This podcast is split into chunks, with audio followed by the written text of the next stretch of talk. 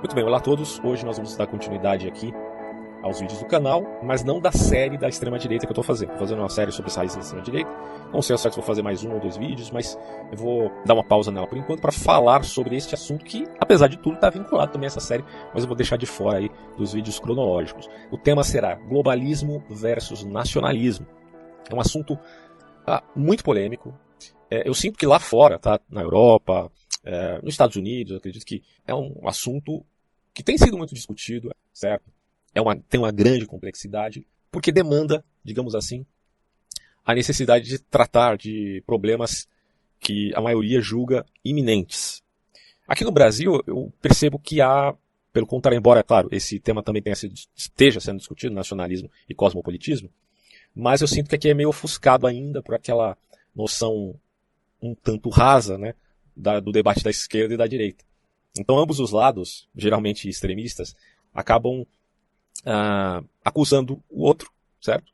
E mantendo sempre o debate muito raso, né, sem se aprofundar, porque o importante é a gente conhecer as raízes de determinados movimentos e não a casca.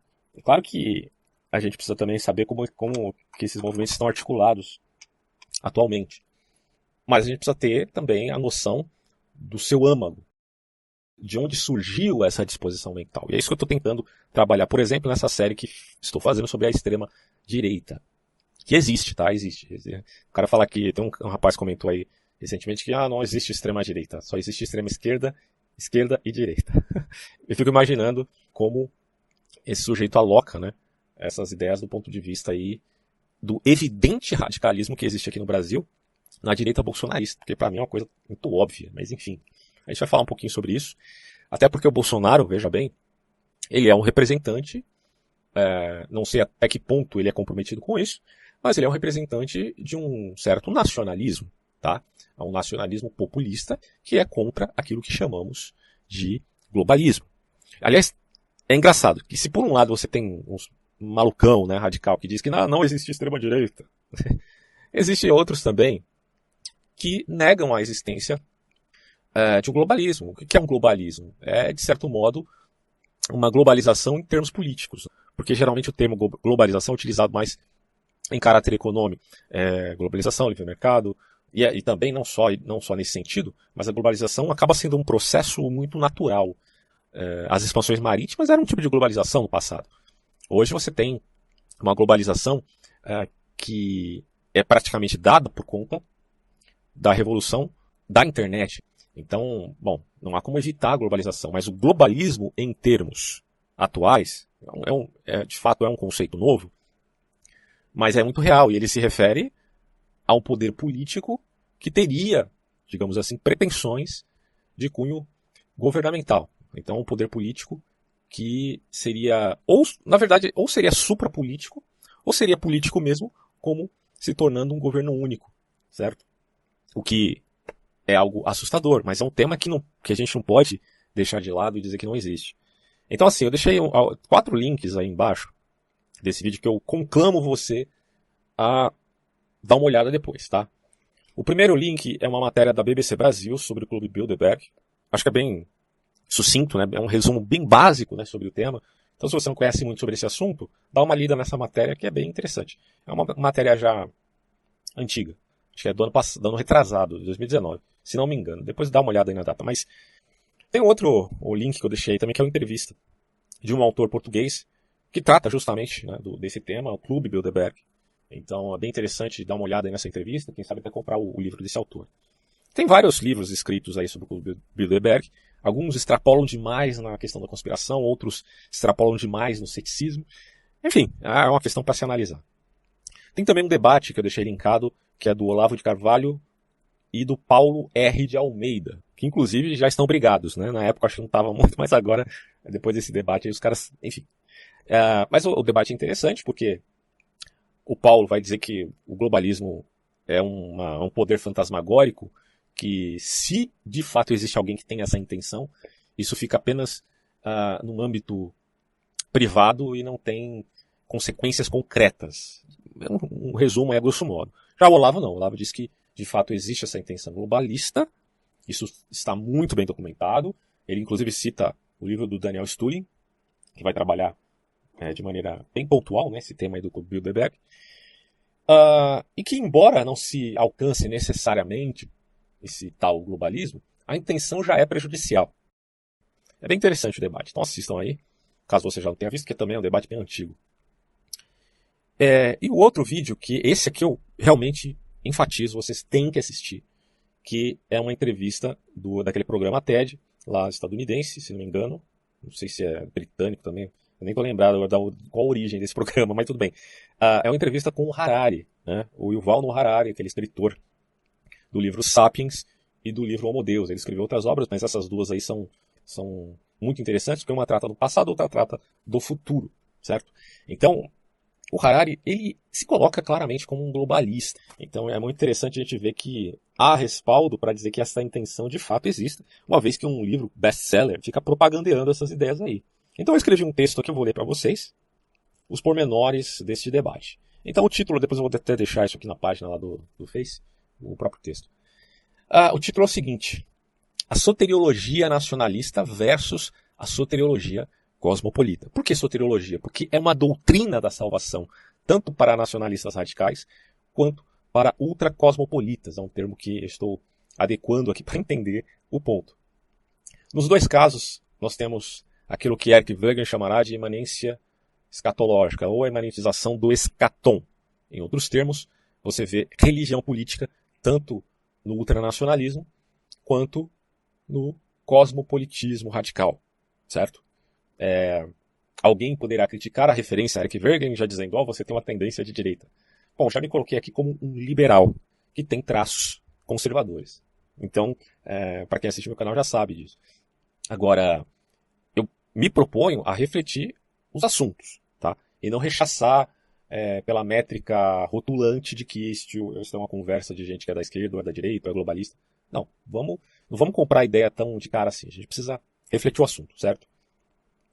Então, primeiro, começa dizendo o seguinte: todos nós sabemos que a ordem vigente no final do século XX, na verdade, ali na metade do, do século XX em diante, começo do século XXI, é de que o mundo é baseado em tratados de paz, em acordos, justamente em vista de fazer uma vigilância quanto aos conflitos políticos, né?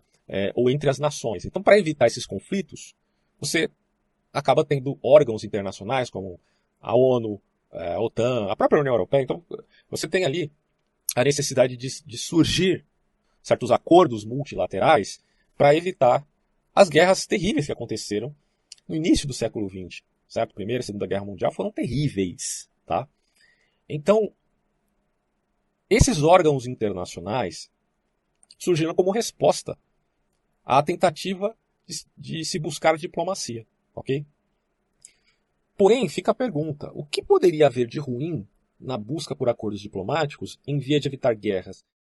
Ao que parece, o problema está em que agora muitos desses acordos representam processos exageradamente burocráticos. Aí está um ponto aí complicado.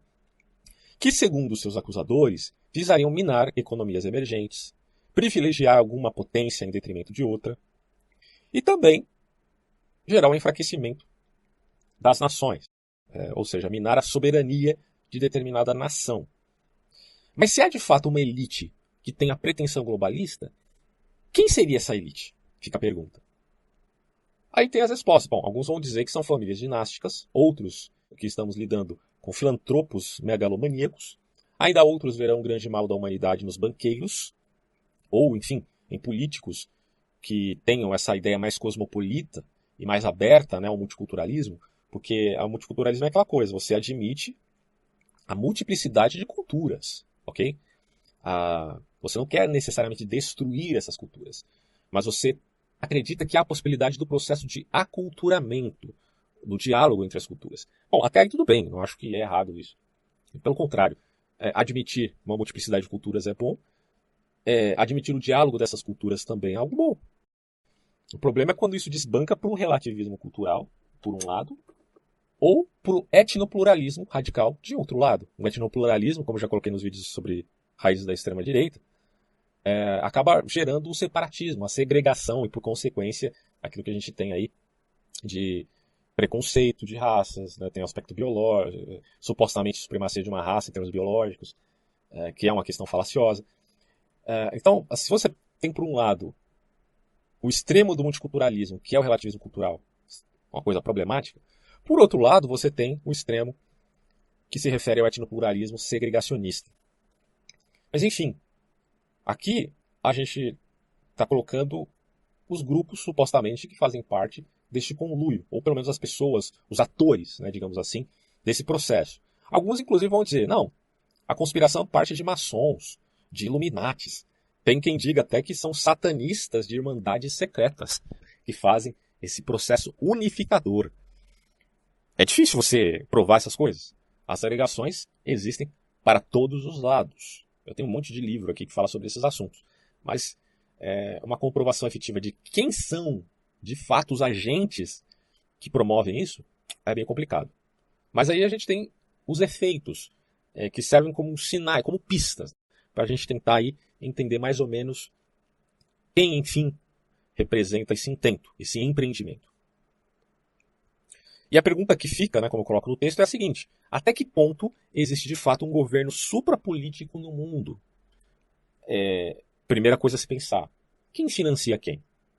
Esse é um bom caminho para a gente poder entender de fato uh, quem ser, ou quais seriam esses grupos. Né? Então, por exemplo, a gente tem muitos, muitas ONGs internacionais, grandes empresários, ou podemos colocar aqui bilionários que investem seu dinheiro em determinados grupos, em determinadas uh, pessoas, políticos, etc.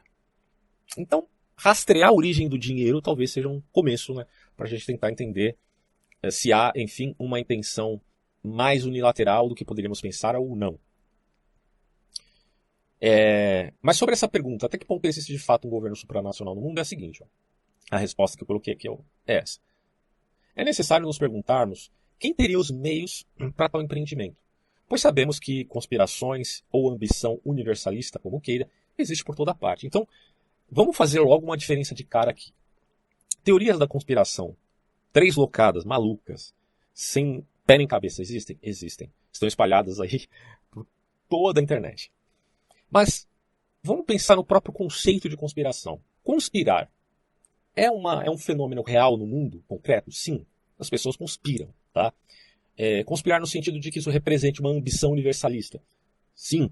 Pessoas religiosas têm ambição universalista. E quando eu falo religião, estou me remetendo apenas a congregações uh, de cunho religioso estrito senso é, pessoas que tenham pretensões religiosas no sentido que tem uma cosmovisão, uma visão de mundo e que querem impor essa visão de mundo aos outros, tá? Então, ambição em termos universais existe. Não tem como negar que existe, certo? Então, assim, todo grupo por linguagem intersubjetiva própria que tenha condição financeira fora do comum, né, como esses grandes bilionários aí, eles acabam sendo atores pontuais no mundo porque, enfim, eles agem, eles colaboram, eles discordam, eles competem, eles acabam intervindo na sociedade de um modo ou de outro, ok? Então não dá para dizer que todo grande filantropo, todo grande bilionário investe seu dinheiro apenas é, no ideal no qual eles todos concordem. Acho que isso aí é meio utópico, você pensar que, que os caras, que todo bilionário faça parte de uma mesma ideologia, ou, de, ou que tenha uma mesma visão de mundo.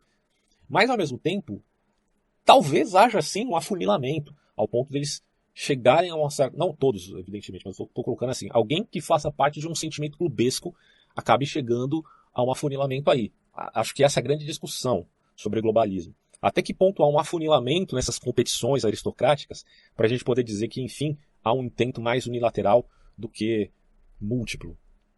Aí eu continuo dizendo aqui, mas hoje a grande acusação dos nacionalistas ideológicos é que o globalismo visa enfraquecer a cultura e identidade dos povos, e isso mediante revoluções de cunho moral barra ético e também estético, né, pautados por um ídolo paradigmático que geralmente é cientificista. Né? Eu sempre faço a diferença entre ciência e cientificismo, porque o cientificismo é, digamos assim, uma cosmovisão e até uma filosofia de vida baseado no método científico. E acaba virando aquela coisa positivismo radical e tudo mais. Então o cientificismo acaba sendo uma espécie de metafísica no sentido narrativo. Ou seja, Por que metafísica? Porque é um discurso que está indo além, porque está fazendo correlações, conjugações, uh, enfim. Ele está indo além daquela descritividade uh, de descobertas científicas. Ele está montando uma grande narrativa, uma cosmovisão, uma visão de mundo. Então é a metafísica da ciência, cientificismo. Geralmente este acaba sendo, digamos assim, um dos, não o único, um dos paradigmas. Mas a questão é, eles estão procurando um ídolo paradigmático? Sim. Se de fato há, estou colocando tudo aqui como quem questiona a coisa, né? não estou comprando a ideia. Se de fato há um afunilamento tal, ao ponto de se criar um ídolo paradigmático em que se siga, e portanto havendo uma revolução de cima para baixo, que é a ideia aqui, basicamente, do globalismo, de quem acusa o, os intentos globalistas, de, de, que, enfim, existam no mundo, é de uma revolução de cima para baixo. É de tecnocratas agindo para mudar o mundo à sua imagem e semelhança. Para tal, eles se valeriam de mecanismo, mecanismos muito caros para a sociedade capitalista atual. Então, como é que um globalista mudaria o mundo? Né? Ou acabaria agindo, intervindo até mesmo nos povos mais distantes da Terra? Mediante globalização econômica em via de livre mercado, certo? imigração em massa e financiamentos internacionais para grupos minoritários barulhentos que abalam tradições. É, aqui temos os três pontos que são muito caros para a extrema-direita. Alguns liberais conservadores, como eu, por exemplo, a gente admite até a questão da globalização econômica do livre mercado. Só que, geralmente, a extrema-direita ela tem uma prerrogativa muito antiliberal, até mesmo no quesito da globalização econômica, dizendo que a economia tem que ser apenas regional. Né? Isso acontece, por exemplo, no discurso do Alexander Dugin. Ainda vou falar do Dugin aí num vídeo que eu já estou preparando nessa série sobre a razão da extrema-direita. O Dugin pensa a economia nesses termos, regional, e não uma globalização econômica de livre mercado, que acaba afetando também né, a, os povos, né, em todos os sentidos. A questão da imigração, outro ponto muito caro para eles, inclusive a, a, acusação de que grupos barulhentos, antitradicionais, são financiados. Aí você pega, ah, tem o Bill Gates financiando tal grupo, você tem, sei lá, o George Soros uh, uh, investindo em, em, em, grupo feminista, ou de repente você tem lá o, a, a Ford, né, é, também se intrometendo nisso, jogando bilhões de dólares, né, enfatizando essas polarizações do mundo. Aí você fica se perguntando, mas por que isso acontece? Bom, o porquê é passível de interpretação, mas que existe financiamento, existe. Tá? Aí eu coloco aqui, continuando o texto, a ideia seria provocar polarização e choque cultural a conta-gotas e usar isso como um modo sofisticado e imperceptível de educação, entre aspas. Né? O que, na verdade, havendo real intenção nisto, passa, não passaria de mera manipulação, né? não educação. Então, é, pensa só, se você cria muitas polarizações dentro de um país, a questão não é, a questão não é necessariamente acabar com a cultura, porque esses mesmos caras são os caras que defendem o multiculturalismo. Mas a, o ponto aqui, supostamente, seria enfraquecer as soberanias nacionais mediante polarização. É, você vai gerar um, um ressentimento total né, nesses, nesses países. E assim, negar que isso acontece, meu, meu Deus do céu, não, não, tem como. Não tem como você negar que existam polarizações. Esse dia eu estava, inclusive, assistindo um vídeo de um rapaz, estudante da PUC, eu não, não, não sei exatamente que curso que ele faz, mas ele estava dizendo que teve que chamar a polícia por causa da professora dele, de filosofia, que meio que perseguiu de algum modo o sujeito ali porque ele contestava as ideias dela. Então, é, esse tipo de coisa é muito grave. E os ressentimentos são mútuos de um lado e de outro. Os exageros também são recíprocos, de um lado e de outro. É algo que acontece. É, rastrear isso para saber o porquê que essas coisas acontecem é algo que a gente precisa ter um processo maior de investigação. Mas talvez isso se dê de fato porque essas coisas estão sendo propagandeadas e subsidiadas por dinheiro de pessoas que têm condição de fazê-lo e que têm alguma intenção nisso. Resta saber qual é. Aí eu coloquei aqui, há décadas a extrema-direita, inclusive ultranacionalistas, você tem a alt-right, você tem a direita francesa, você tem a direita europeia, alemã, eles sempre estão batendo na mesma tecla, alertando o mundo a respeito dos perigos de um pretenso globalismo. A extrema-direita também segue uma, um método, uma estratégia que é a estratégia da metapolítica, que a gente pode sintetizar como sendo um gramichismo de direita, que visa combater o cosmopolitismo uh, e combater com, com, a mesma arma. Né? Uh, por isso que eu penso que a extrema-direita, por, por grande sentimento reacionário e ressentido, eles caem na métrica do olho por olho e do dente por dente. Bom, se a guerra está no âmbito cultural, na busca de hegemonia, então vai ser olho por olho, dente por dente. Se eles de fato estão manipulando as pessoas uh, no sentido de propagar ideias universalistas, globalistas, etc. E tal, então a gente vai trabalhar aqui, dirão eles, o processo uh, com a mesma estratégia, mas de modo invertido. É a metapolítica, gramichismo de direita. Uh, e há entre os mais radicais, nesse ramo né, extremista, que pensa até em fechar fronteiras, similarmente ao que acontece na Coreia do Norte. Uh, só que é aquela coisa, né? É, não é a maioria que pensa assim, né? o pensamento majoritário, mesmo de extremistas e populistas de direita, é fazer acordos de cunho bilateral, é, é você ficar de olho, é você. É, é mais você trabalhar as, as, metas narrativas e o processo metapolítico, né? ao invés de fechar a fronteira e isolar o país. Né? O próprio Bolsonaro não faz isso, né? Eu até coloquei aqui, ó. Boa parte dos governos de direita populista, como é o caso do Brasil, costumam manter uma postura suspeita sobre tratados que atestam catástrofes iminentes, como é o caso do Acordo de Paris, que, como você já sabe, né, visa aquela coisa da, da redução da emissão de gás estufa, que, por fim, este tal provocaria o aquecimento global. Então, o um acordo é, meio que tem a ver com o processo de minimizar esse problema, supondo, portanto, que há de fato o aquecimento global. O governo Bolsonaro, aqui no Brasil, é sem dúvida uma representação de resistência ao globalismo, mas ele também é marcado pelos vícios da extrema-direita, coloquei aqui, o negacionismo, a falta de decoro. Eu coloco falta de decoro aqui por quê? Porque nem todo mundo é globalista. Ah, mas são idiotas úteis. Tá, mas isso não te dá o direito, supostamente, né? Mas isso não te dá o direito de você é, tratar todo mundo como se fossem é, animais selvagens. Né? Então, a total falta de decoro ao cargo que o Bolsonaro tem. É, e o próprio Bolsonaro, aí tá a ironia, né? Como uma coisa é olho por olho, dente por dente, combater o mal com o mal, então a, a, a, a situação fica mais polarizada ainda. Ou seja, se de fato há esse intento dessas ONGs e desses bilionários internacionais de investirem seu dinheiro em grupos minoritários que vão provocar polarização no mundo?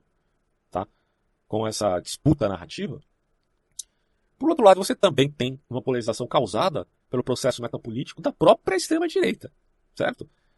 que vai causar ojeriza. Então, é engraçado isso, porque eu lembro que o Bolsonaro falava em campanha que ele queria acabar com essa coisa das polarizações, né? Homem contra mulher, gay contra hétero, negro contra branco, é, sei lá, paulista contra nordestino e tal. Que essas coisas eram tolice, a gente tinha que trazer a unidade para o país. E eu batia palma para isso, né? Eu falava, não, o cara tá certo. Só que de repente o que o Bolsonaro tem feito desde que começou a governar é causar polarização, ruptura, e demonstrar que ele faz parte de um grupo antissocial. Então, é, não dá para gente negar isto em vista de só porque somos contra o globalismo, temos que agora engolir esses vícios extremos dos radicais da direita. Não, não tem como você confundir essas coisas. O Bolsonaro, obviamente, passou do ponto, isso é evidente. Aí eu continuo dizendo aqui o seguinte: é perceptível que, nesta questão, há necessidade técnica de saber se de fato o aquecimento global, por exemplo, né, que já é uma narrativa dos globalistas, se o, se o aquecimento global realmente é uma realidade, porque hoje, juntamente com a pandemia do Covid-19, tais problemas demandam a hipótese e a expectativa de um governo global. Então, veja só, não é estranho que nacionalistas radicais neguem o aquecimento global e tenham no passado recente negado a pandemia. Por quê? Porque tanto o aquecimento global quanto à ruptura tecnológica da inteligência artificial. Tanto a questão a, da pandemia, eles abrem um precedente para um possível governo global. Certo? Porque se esse problema é do mundo inteiro, haveria supostamente a necessidade de um governo sobre o mundo inteiro para resolver esses problemas. Porque o problema não é de cunho regional, não é de cunho nacional, é de cunho global. Então, Havendo problemas mundiais, é necessário uma governança mundial, supõem alguns. A gente vai trabalhar essa ideia aqui ainda. E logo, se é assim, o raciocínio mais evidente é aquele. Bom, então se eu sou ultranacionalista, eu tenho que negar por obrigação a existência de um aquecimento global e tenho que negar também a existência de uma pandemia. E, enfim, ou essa suposta ruptura tecnológica, qualquer coisa, cara. E é muito engraçado isso, porque esse argumento vai para os dois lados, né? É, se você quer criticar a extrema-direita, você vai dizer, bom, eles estão negando o aquecimento global, estão negando é, a, a pandemia, que de fato muitos negaram a pandemia, né? É só você lembrar o Alan dos Santos ter saído lá fazendo a dancinha, coronavírus é o caralho e tal. Por quê? Porque esses caras já estavam totalmente cheios das ideias do antiglobalismo. É... Então, é, alguém dirá, extrema-direita está errada, eles estão negando isso porque admitir isso seria o mesmo que admitir o globalismo. Só que isso, isso vale para o outro lado também. Se, de fato, você admite de cara né, a ideia do aquecimento global ou de qualquer outro problema mundial que necessite de um governo global e você defende isso, então você não está muito preocupado em provar se isso é real ou não. Tá? E aqui no Brasil existe um, um certo debate em relação a isso, mas do ponto de vista da plausibilidade, se admite que há sim um, um aquecimento global. A pandemia nem se fala, a pandemia é uma realidade nua e crua. É, a questão do, dos problemas relativos à inteligência artificial e à computação quântica, principalmente nas mãos de chineses, também é uma realidade. Então, isso acaba favorecendo mais esses intentões do globalismo. Eu vou trabalhar melhor esse ponto daqui a pouco. Deixa eu continuar lendo e a gente chega lá. Vamos lá. Vamos primeiro falar das fraquezas aí do nacionalismo. Ó. Talvez o maior fraqueza da tese de um iminente globalismo é ou eminente, eminente é a questão de grandeza, iminente é a questão de que a coisa está vindo muito rápido, é para ontem. Né? Então, será que há um iminente globalismo? Bom, a fraqueza da narrativa daqueles que estão dizendo que isso é um perigo é o fato deles deixarem de reconhecer que não há necessária unanimidade de pensamento entre esses tais filantropos, maçons, bilionários, banqueiros, etc. Você pode pegar uma família dinástica que seja mais conservadora e pode pegar um, alguns outros que sejam mais progressistas. Né? Uh, e não necessariamente eles estão concordando entre si. Então, aí fica a questão que eu coloquei de início. De fato, há esse afunilamento ou não? Ou há total disparidade de ideias? E aí entra aquele famoso grupo, grupo chamado Clube Bilderberg, por isso que eu deixei aí a, a, as reportagens e, e os debates, porque é uma questão que a gente precisa refletir seriamente, seriamente. Há ou não há o afunilamento? Há ou não há uma visão uh, pareada quanto a essas questões por parte dos homens que têm os meios, os mecanismos e as condições para fazer esse tipo de alteração? Esse é o ponto assim, o nevrálgico desse vídeo, certo? Aí eu coloquei aqui, eles mesmos concorrem entre si, fora o fato incontestável que o ultraconservadorismo sempre demonstrou provar ou provocar né, tensões que inclusive culminaram em guerras. Então, o, a história já prova que o ultraconservadorismo trouxe tensões ao ponto de gerar uma polarização pior do que ele, eles têm acusado uh, dos pretensos globalistas. Então, ultraconservadorismo ou ultranacionalismo não pode ser uma coisa muito boa nesse sentido. É só que eu coloco aqui, ó. Mas também não posso deixar de notar que toda competição é marcada por um afunilamento, e nesse caso isso talvez possa ter acontecido ou estar acontecendo. Porque se há competição, no final das contas haverá síntese. E, a, e, e aí fica a pergunta que eu coloco aqui. Em que nível está a síntese, se é que existe essa síntese, por parte daqueles que detêm os mecanismos e o poder de ação? Perceba que o globalismo, e aí, de novo, não vai confundir isso com globalização econômica, uma coisa é globalismo em termos políticos, outra coisa é globalização em termos econômicos. Também não pode ser desdenhado como se fosse uma fantasia inventada por teorias de conspiração sem nenhum dado efetivo. Quem diz isso, porque é, é engraçado, cara. Ah, quando você vai falar de globalismo em, na faculdade de filosofia, né, eu já fiz faculdade de filosofia, eu sei como é que é. Você vai falar desses temas, os caras meio que um desdenhar da coisa. É, mas caramba, meu. A gente tem que estudar o assunto mediante os dados concretos da realidade. Existe evidência para tal? Existe quem defenda isso? Como que isso está sendo discutido lá fora? Porque aqui no Brasil é aquela, aquela visãozinha tacanha. Né? Mas lá fora o pessoal está discutindo isso seriamente. Né? Esse, essa aqui é a realidade. É, e por isso que eu coloco aqui, ó, muito pelo contrário, é, a gente não tem que tomar isso como mera conspiração. Existem documentos que corroboram com essa tese, e mais do que isso, muitos atores hoje, inclusive de best-sellers, defendem essa ideia de modo totalmente aberto. E aí, como eu falei no começo, cito aqui o israelense Yuval Noah Harari, que não só faz apologia à existência de um governo global, como também acha que ele deveria surgir para ontem. E aí ele vai colocar lá no, no programa, no, nos livros dele, eu li os dois livros, está bem claro ali, né?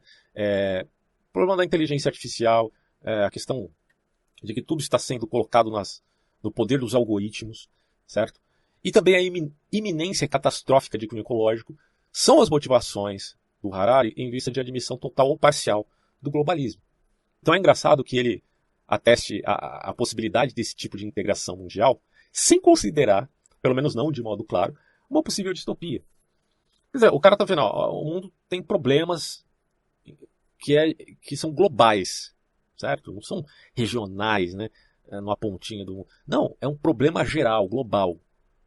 Então a gente precisa de um governo global. Ele até coloca assim, ah, pode ser até um imperialismo é, muito parecido com eram os impérios chineses, alguma coisa do tipo. Ele mesmo fala que não, não sabe como isso poderia ser feito, mas enfim, supo, supostamente há nessa, essa necessidade. Bom, só que se a gente olhar para o ponto positivo, ah, vamos resolver os problemas. Mas caramba, será que não há nesse, nesse quesito o, a, uma maior possibilidade de distopia do que de um mundo melhor?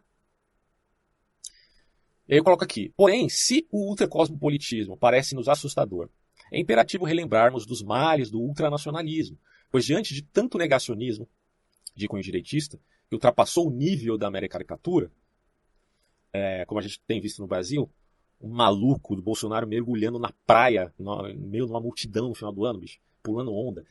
Que, que tretino, né, mano? Diante do fato de que a, é, que a pandemia voltou com tudo, né? É a segunda onda da, da pandemia e o cara pulando onda na praia.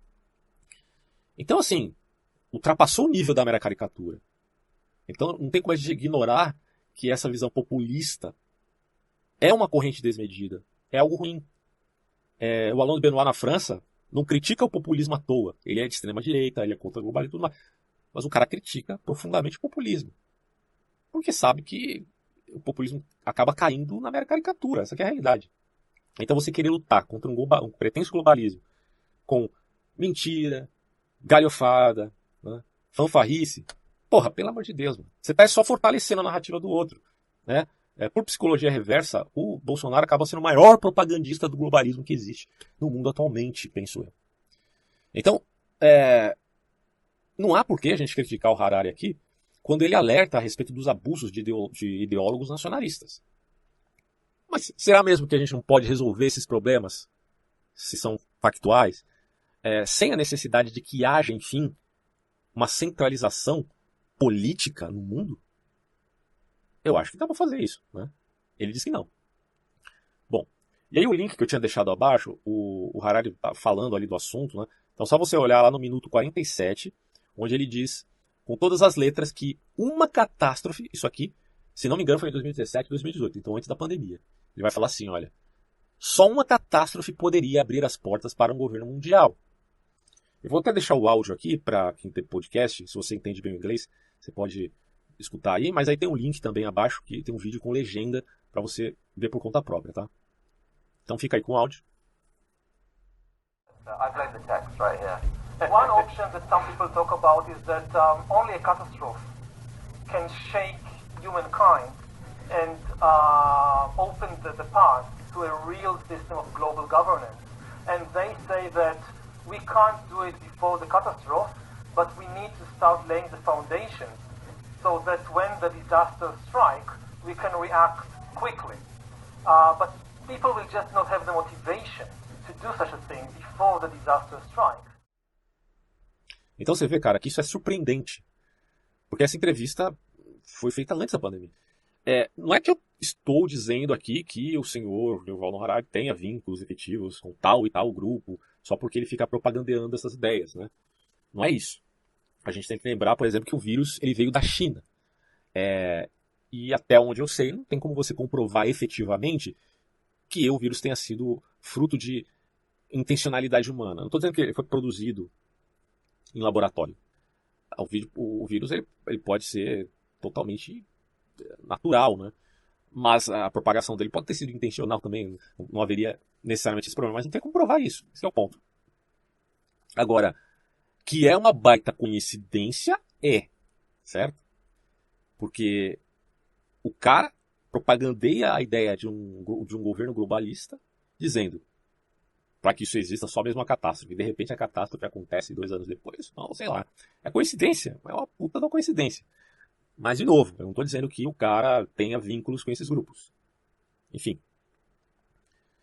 E aí fica a questão do Clube Bilderberg, algo para a gente pensar. O Clube Bilderberg é um grupo claramente elitista. Ele joga com os maiores interesses que existem no planeta Terra, e isso de modo fechado e secreto. É, isso é um fato, tá? É, leia uma reportagem da BBC Brasil, vocês vão verificar que bom, isso acontece, ponto. O fato existe. A interpretação do fato é outra história. Os caras estão lá fazendo reuniões. Inclusive teve um, uma dessas reuniões que eles convidaram, se não me engano, o genro do Donald Trump. Curioso isso, né? É, mas enfim, as reuniões existem. Portanto, meu caro, suspeitar disso não é algo irracional. Eu não consigo ver é, irracionalidade alguma em você suspeitar desses grandes magnatas na política, é, é, de multinacionais, é, enfim, os grandes banqueiros, os caras enfim, reunidos ali para discutir os rumos é, do mundo. Ah, mas quem são eles, afinal de contas? Os caras estão é, parecendo meio que um poder supranacional, né? Enfim. E aí eu coloco aqui é, uma ideia que eu tirei do vídeo desse autor português que escreveu sobre o Clube Bilderberg. Ele vai dizer mais ou menos assim: ó, lembremos que reuniões secretas em tempos de ditadura é um ato de coragem. Tá? Você está numa ditadura, de esquerda, de direita, tanto faz. É, você quer ter liberdade de ir e vir, de, enfim, e, você foi libado disso. Então, reuniões secretas acabam sendo um ato de coragem. Só que reuniões secretas em tempos de democracia liberal, no mínimo se caracteriza como o oposto, ou seja, um ato vil de covardia e mais do que isso, uma deturpação do próprio conceito de democracia liberal, qual o Ocidente tanto pesa. Então, o que o Clube Bilderberg faz, não abrindo as discussões que existem ali para a imprensa, a meu ver, é um ato brutal de covardia, porque eles estão discutindo temas e assuntos longe da população em geral, mas que vão interferir no nosso próprio modo de vida. Então, que direito esses caras têm? Só porque eles têm dinheiro? Só porque são grandes magnatas? É, então, assim, a, a descrição, é, dizem eles que acontece porque eles querem que, os, que esses governantes, a, ou assim, esses grandes empresários, esses grandes filantropos tenham mais liberdade para falar, assim, aquelas polêmicas da imprensa, né, que tira a frase de contexto, mas isso para mim é desculpinha, cara. É, não dá para acreditar que os caras fazerem reuniões secretas seja algo que vise o benefício geral da população. Eu até coloquei aqui, ó, achar que essas reuniões entre líderes mundiais, grandes empresários e filantropos são pautadas por sentimentos de mera piedade e bondade em relação à humanidade, porra, é uma ingenuidade que chega a ser total burrice. E muitos anticonspiracionistas apelam a tal ideia. Só que aí está o problema. Dizer essa obviedade não implica que eu estou aqui dando aval aos saltos lógicos de conspiração A, B ou C que você vê aí na internet, no YouTube. Pelo amor de Deus. Eu estou simplesmente dizendo que é justo suspeitar e que tanto aqueles que admitem né, a, a, a, realidade né, dessas intervenções como aqueles que duvidam precisam reconhecer o fato, certo? É, a pergunta fica: existem documentos que evidenciam que esses caras estão intervindo realmente?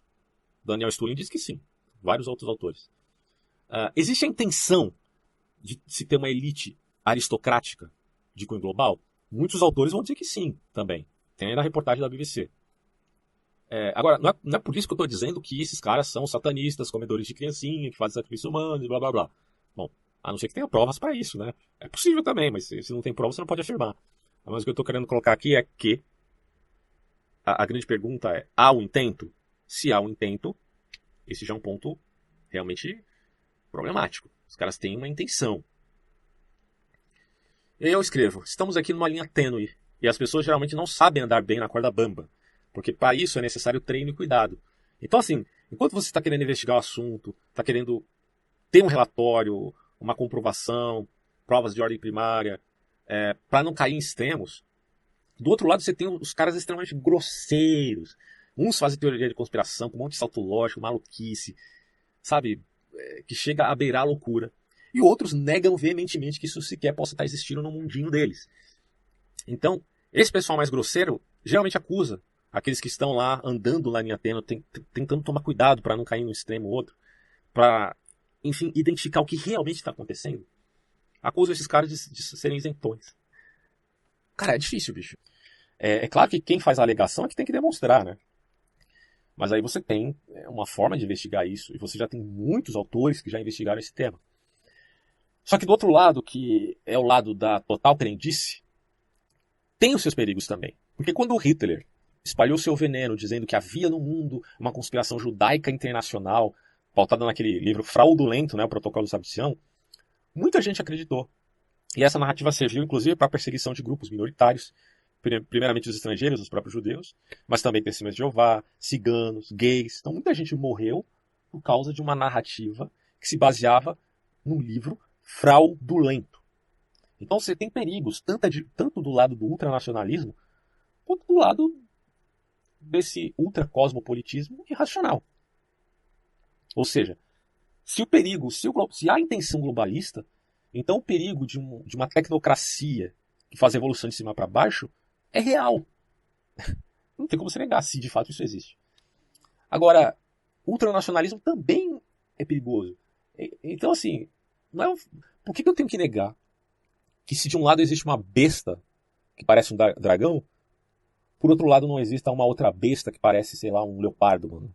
É, fazendo apelo aqui ao livro do Apocalipse. Você pode imaginar, bicho, que existam duas bestas e não uma só, e aí a gente tá num mato sem cachorro. É aquela velha ditado, né? Se correr o bicho pega, se ficar o bicho come. É, porque pode ser que existam mais de um desses dessas bestas animalescas no mundo. E eu, sinceramente, acho que sim. Então, continuando o texto aqui. Ora, não é surpresa que ainda existam pessoas que acreditem numa conspiração judaica em pleno século XXI pois a sedução de que há no planeta um grande mistério em termos de disputas políticas fascina os homens desde sempre. Esse, inclusive, é um argumento de quem é totalmente contra a ideia de qualquer tipo de conspiração mundial. Porém, a verdadeira surpresa é que pode ser que, de fato, essa conspiração universalista exista. Mas, claro, em algum grau específico, que deve ser avaliado. Afinal de contas, conspirações no sentido de serem conluios, tá? Elas estão presentes em todo lugar, até mesmo na pré-escola do seu filhinho de 7 anos já existe pessoas que conspiram, fazem apostas e, enfim, acordos em benefício próprio. Acontece que conspirações, conspirações em termos de é, daqueles que buscam interesses em detrimento de outros, são geralmente plurais e evidentemente não seguem a métrica tosca de um nazismo da vida, ou de um stalinismo, ou de qualquer grupo que faça seu adversário o único bode expiatório do mundo, por pura conveniência. É, se, você, se a gente pensar bem, o nazismo ele tinha pretensões imperialistas. Ué, o próprio nazismo já é uma, uma, uma conspiração. A conspiração nazista existiu. Quem é que vai negar isso? Que Hitler tinha a pretensão de expandir-se ao mundo inteiro, de tornar a, a suprema raça né, os arianos. Ter um reino de mil anos e tal. Isso é uma conspiração. Certo? Ela existiu? Existiu. Só que Hitler ele acusava outros de fazer uma conspiração e, e ele ser a resposta contra essa tal conspiração, que era judaica. Olha que, que sacana, né? É, o, então, o bode expiatório sempre é fundamental para você, você fomentar os seus grupos fanáticos para que eles façam mal em nome de um suposto bem maior. Isso é muito problemático, tanto no mal que se vê no ultranacionalismo, quanto no mal que se vê no ultracosmopolitismo. Em ambos os casos, eles estão procurando justificativas para exercer uh, a, o seu apoderamento. Mas não há, não há como negar que sempre existiu no mundo formação de elites e competição entre aristocratas. O próprio Gaetano Moscas, né, como já falei no meu vídeo sobre democracia, ele vai dizer que no final, é, tanto a monarquia quanto a aristocracia, que já é por, por si mesmo isto, né, quanto a democracia acabam em oligarquias. Tudo bem, a corrupção da monarquia é a tirania, a corrupção da democracia é a demagogia, e da aristocracia e oligarquia. Mas o que o Mosca, o Mosca diz é que sempre vai existir um grupo de aristocratas. Bom, e se há nessa competição um título, entre aspas, por conveniência, poderíamos supor um conluio sem fronteiras, tá? É, ou seja, uma síntese que provocaria um direcionamento de algum ideal. Mas, de novo, se você não tem dados concretos, fica difícil de dar crédito a essa ideia. Só que, repito aqui, muitos alegam que existem esses documentos, como já mencionei aí no, é, na obra do Daniel Stulin. Até que ponto ele exagerou, até que ponto ele se baseou em dados, é uma questão a se pensar. Porque a gente precisa sempre lembrar que narrativas ideológicas elas podem usar fatos, mas ainda assim interpretá-los ao seu bel prazer. Né? E isso é um outro problema. É, que eu penso que assim, a melhor forma para a gente investigar essas coisas é a partir do mais evidente e ver até aí onde isso possa levar, em vista de evitar aquela, aquela tentação de dar saltos exagerados na descritividade do problema.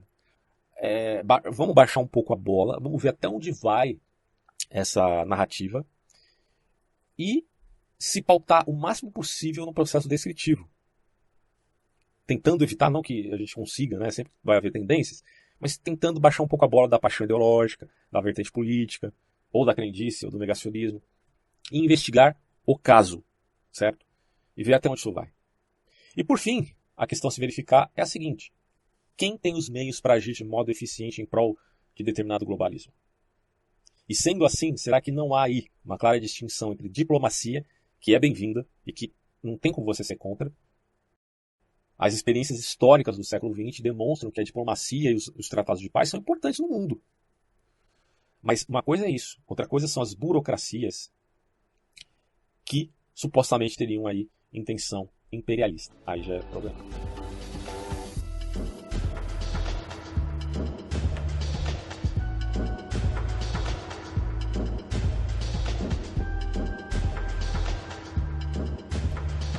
Bom, e agora só para fechar né, este vídeo, podcast, áudio, etc. Uh, ah, a gente tem que seguir, imagino eu, uh, conselho do Sun Tzu, né, quando ele diz que devemos conhecer os nossos inimigos.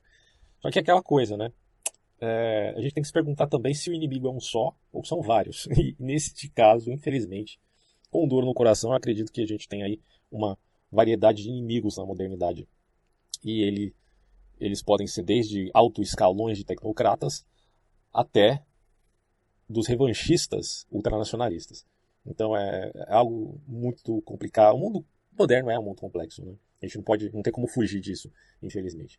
Então, ao meu ver, a gente tem que lidar com os excessos e tomar cuidado com eles, conhecendo de fato esses tais oponentes, né? Como diria aí o chinês. Isso até me faz lembrar, tô, tô, tava lembrando aqui, da Netflix e aquele documentário que eles fizeram sobre inteligência artificial. Acho que a maioria das pessoas deve ter assistido, ficou muito, muito teve uma grande audiência. Né?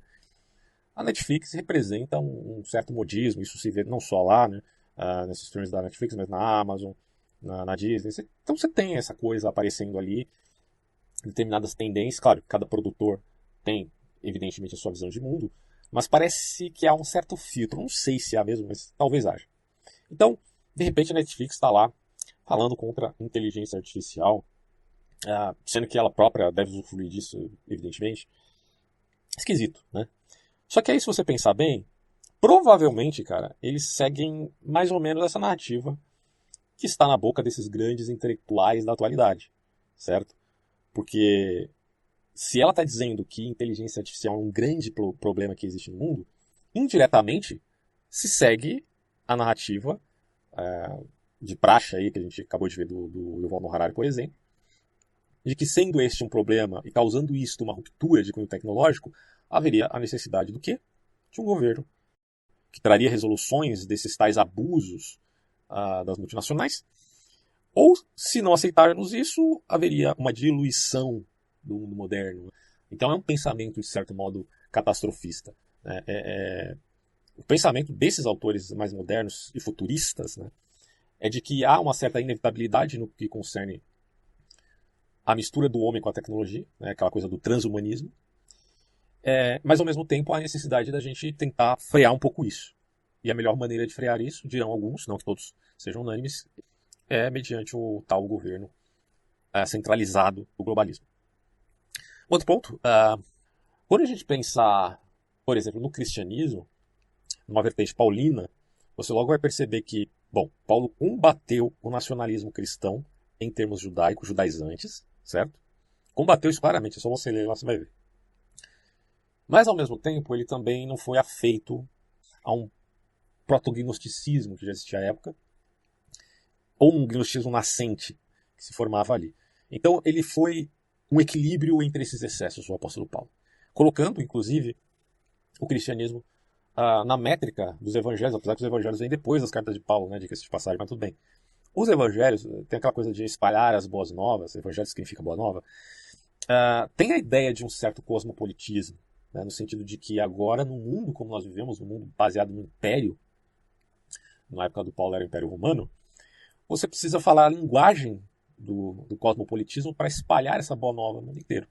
Bom, tudo bem que Paulo talvez tivesse uma apreensão meio apocalíptica, uh, achando que a coisa ia acontecer muito rápido, né, a iminente volta de Cristo.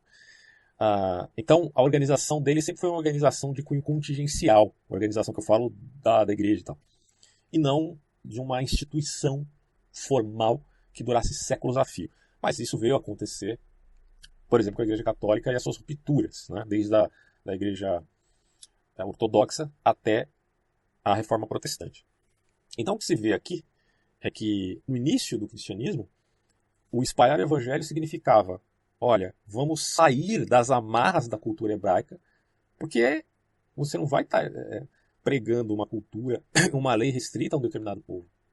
Você vai estar tá só evidenciando o aspecto soteriológico, com algumas demandas mais importantes que foram definidas ali no Conselho de Jerusalém. Então, a gente percebe que o cristianismo mesmo, ele já, em seus primórdios, não era um ultranacionalismo de modo algum. Pelo contrário, abriu um espaço enorme para esta visão imperiosa, cosmopolita, e que se viu, inclusive, no, na centralização em Roma, que é uma crítica que a maioria dos protestantes fazem à Igreja Católica. Porque houve uma centralização. E essa centralização permitiu, né, dirão os católicos, que a fé prevalecesse, se desenvolvesse em termos filosóficos e ganhasse os patamares mundiais que ganhou. Bom, se a gente partir desse, dessa métrica, né, desse argumento, fica estranho a gente dizer agora que o globalismo também não tem as suas razões, no sentido de que ele se propõe, num certo centralismo, defender. Uh, muitos dirão que não, mas outros podem dizer que estamos aqui a defender os valores do Ocidente, os pilares da cultura ocidental. E olhando no aspecto cultural, é, o que se vê no Ocidente é uma mistura e, e grande síntese de cultura. Então não é que a gente está comparando a cultura ocidental é, com uma cultura de uma determinada tribo indígena, porque a cultura ocidental é uma mistura de muitas culturas, é uma síntese da síntese da síntese. Então é diferente de, de uma é, tradição mais é, bruta, embora legítima, de uma determinada tribo indígena. Tá? Então é algo que nos faz pensar, né? porque do ponto de vista de uma defesa do cosmopolitismo, isso tem em ares cristãos. Só que aí é que está a diferença, porque no cristianismo a coisa não é imanentização do escatom, há sempre uma expectativa, uma esperança de uma intervenção que não é por força humana, tá? Não que o cristão também tenha que ser engessado em termos de progresso, né? Isso aí uh, inevitavelmente acontece, mas que ele segue do ponto de vista de que, com prudência, admito mudanças, porque eu sei que a pretensão humana não pode fazer aquilo que Deus, enfim, prometera, é, iniciando aí a fé evangélica, ou seja, a fé numa boa nova, numa mudança estrutural efetiva no mundo. É coisa a se pensar, para você não cair nem no extremo ultranacionalista e nem no cosmopolitismo globalista que tem uma ingerência de substituição, porque o globalismo, enfim, representa uma imitação né, é, do, do, cristianismo em seus primórdios, no sentido de que ele centralize o mundo no império romano, no império de cesariano, digamos assim. É, e daí fica aqui o adendo final, que o globalismo ele não é algo único, em vez de você falar globalismo, pode falar globalismos, porque existem muitos projetos de globalismo é, em termos de centralização política, alguns mais reacionários, uh, como a volta da centralização da Igreja Católica, por exemplo, alguns mais seculares, como a exaltação do liberalismo em termos filosóficos, é, só que, no fundo, tendo um pilar aristocrático, como diria Gaetano Mosca, ou até mesmo uma síntese dessas coisas um tal paradigma vitorioso que supere inclusive a pós-modernidade numa nova estrutura de uma nova torre de Babel, onde acima se mantém ali um, um império elitista. Então, me parece que essas coisas existem. Existem, por exemplo, também no Islã. O Islã também tem essa pretensão de cunho globalizante mediante sua Sharia. É... Mas não é só o Islã, não é só. A gente não pode minimizar apenas em grupos seculares e grupos religiosos fanáticos. A gente pode colocar isso, na verdade, em variados grupos, mas que possam se sintetizar em dois grupos. Um grupo mais vinculado ao Oriente e outro mais vinculado ao Ocidente. É, o ataque ao Ocidente parte de ultranacionalistas. No que se refere ao Ocidente, na defesa do próprio Ocidente, é, digamos assim, uma transmutação de revoluções que culminam numa síntese, onde se percebe que, ao mesmo tempo que o Ocidente ataca, ataca as tradições do próprio Ocidente, ele as defende em vista de manter aquilo que privilegia o poder. Enfim, essas são questões que a gente tem que trabalhar aí mais a longo prazo, refletindo mais sobre o assunto e tendo bibliografia do tema.